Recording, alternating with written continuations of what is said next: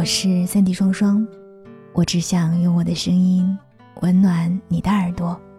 我在上海向你问好，今天你过得还好吗？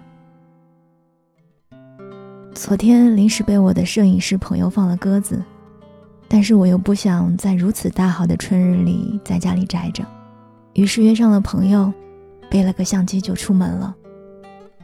朋友见我开口的第一句就是：“你的包呢？”我一时没有反应过来，我就问：“啥包啊？”朋友指了指他身上的包，我便明白了他的意思。女孩子出门不是都会带包吗？我竟然脖子里只挂了个相机就出门了。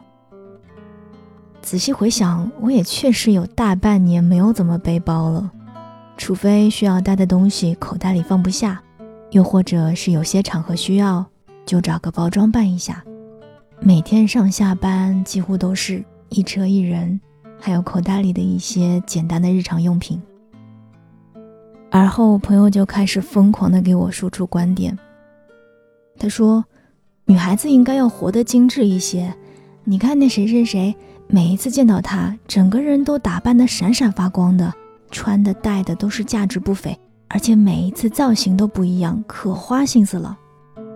再看看你，去见那些有头有脸的人的时候，你竟然穿着休闲牛仔裤就去了，这个肯定不行啊！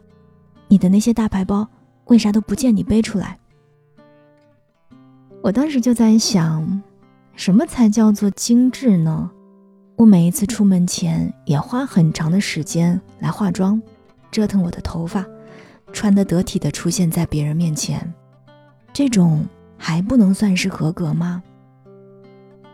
其实我早年间也曾追求过品牌，觉得穿戴那些在身上，自己的价值就会变得不一样，别人也会稍稍的高看我一些。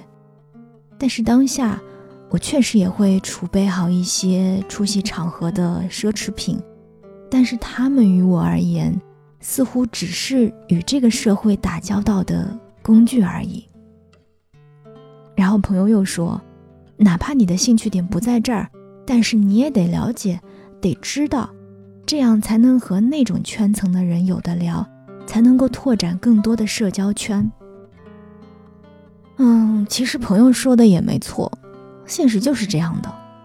只是在我心深处，偶尔也会想：若是我对他人无欲无求，我又何需要圈子？若是圈子里的人看不得我这一款，那我又何须强融呢？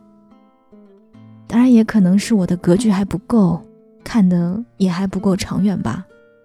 又或许哪一天我的收入足够到了把那一些作为日常用品了，我的想法和眼界可能又会不一样了吧？那就再努力努力赚钱，到时候再去看看不一样的世界好了。最近看到木星说的一句话，他说：“为人之道，第一念就是明白，人是要死的，生活是什么呢？生活是死前的一段过程。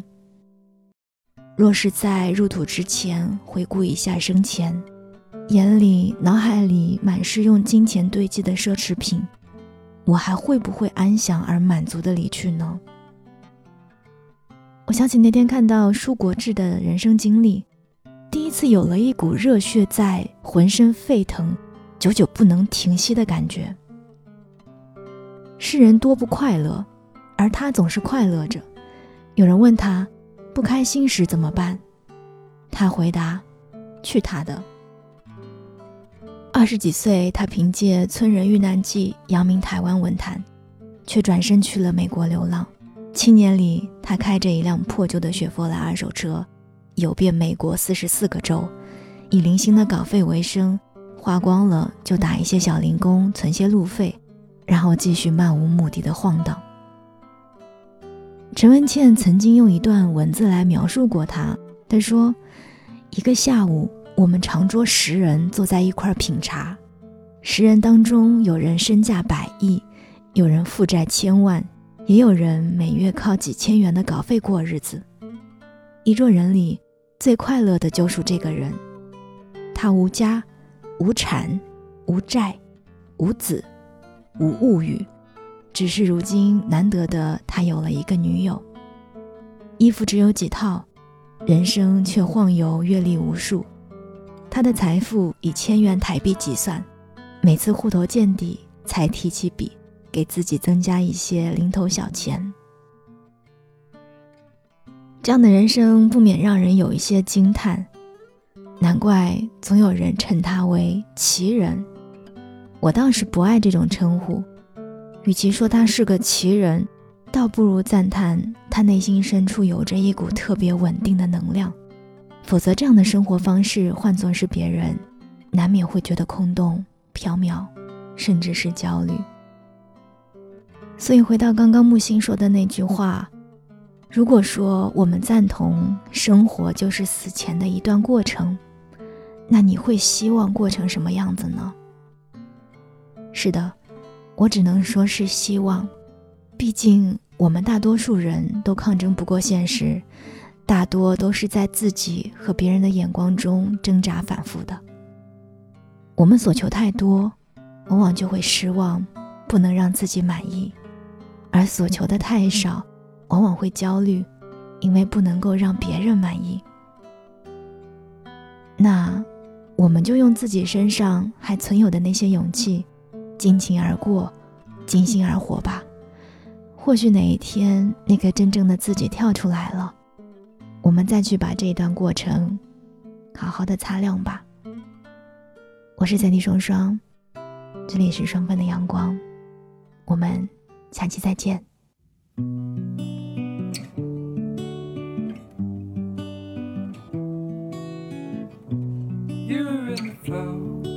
Of things. Don't you know I was there with you somehow, somehow. Windows in the sun, I think I can see you. The light is on the run and it's going nowhere.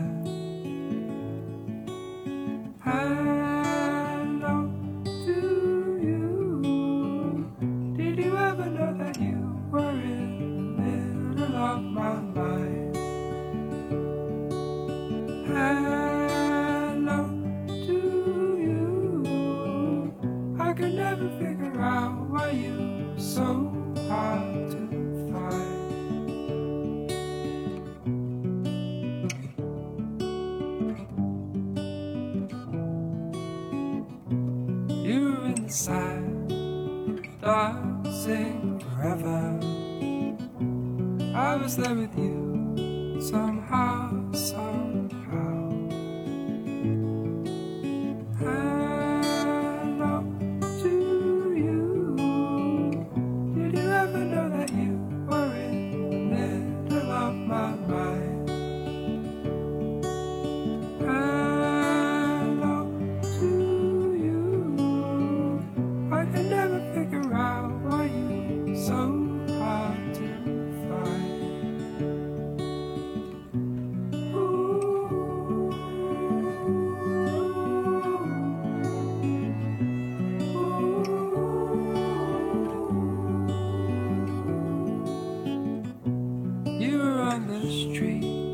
Striding somewhere.